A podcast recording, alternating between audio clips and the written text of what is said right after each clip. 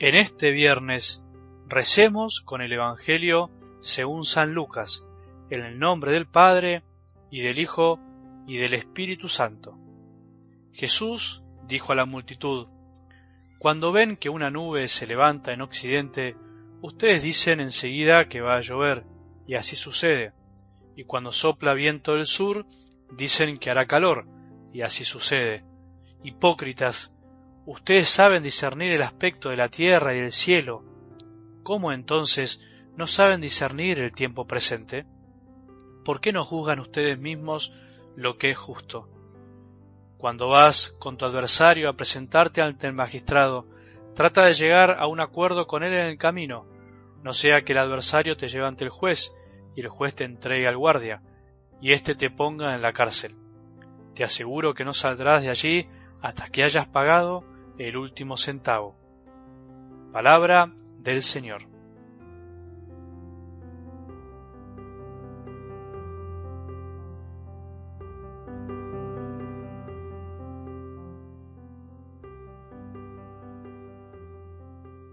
Cuánto tiempo perdemos, cuánta energía gastamos, cuántas frustraciones nos ganamos, de cuánto nos perdemos de ganar cuando vivimos casi exclusivamente para darle al César lo que es del César, a este mundo lo que el mundo nos reclama, y nos vamos olvidando de darle a Dios lo que es de Dios.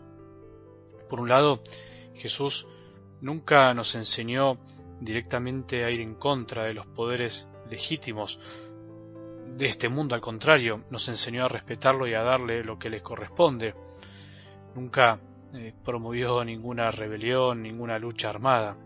Leyó otro evangelio, se armó su propio evangelio, quien quiere hacer quedar a Jesús como una especie de revolucionario, anarquista de estos tiempos, sin más régimen que el propio. Es verdad, Jesús de algún modo fue un revolucionario, pero un revolucionario en serio, el que trajo fuego a la tierra, pero el fuego del amor, porque sólo por el amor verdadero y profundo se revoluciona nuestra vida y la de este mundo, como lo hicieron los santos. Pero por otro lado, nos enseñó con estas palabras que el verdadero rey de este mundo es Dios, es el Padre, el Hijo y el Espíritu Santo, y es por eso que perdemos el tiempo, gastamos energías de más, nos llenamos de frustraciones y nos perdemos de ganar cuando pensamos únicamente en lo temporal, en lo material, en lo que proviene de la organización humana, del progreso, lo que proviene del Estado, lo económico, las estadísticas, puedo decir solo algunas cosas, y pensar que esas serán las que nos traerán el bienestar a nuestra sociedad y a nuestros corazones, cuando la realidad nos muestra que aún las sociedades más bien organizadas y con mayor poder económico también están llenas de frustraciones y vacíos en sus corazones. Por más que vivamos en un mundo cuasi perfecto, en un país súper organizado en cuanto a su justicia social, a sus instituciones, a sus leyes y todo lo que podemos imaginar, siempre será necesario, siempre hará falta la caridad, el amor, siempre será necesario nuestro buen Dios. A este mundo solo lo salva la caridad, decía un gran santo, solo lo salva el amor que proviene de Dios y desciende a nuestros corazones, ese amor que siempre se necesita y se necesitará porque siempre habrá una carencia, una herida para sanar siempre. Siempre habrá un corazón que necesita amor, especialmente los nuestros, por más bienes materiales y cosas solucionadas que tengamos. Por eso la Iglesia debe dedicarse a amar como ama a Dios, y no solo a hacer tareas sociales vacías de amor, por muy organizadas y lindas que parezcan. Por eso la Iglesia, vos y yo, debemos darle al César lo que es del César, cumpliendo como cualquier hijo de este mundo con nuestras obligaciones como ciudadanos, pero principalmente darle a Dios lo que es de Dios, darle a Dios a los demás, que es lo mejor que podemos darles. Cuidado con la caridad superorganizada, pero cuidadosa del contacto con el necesitado, esa caridad de guantes blancos y mucha papelería que llenar.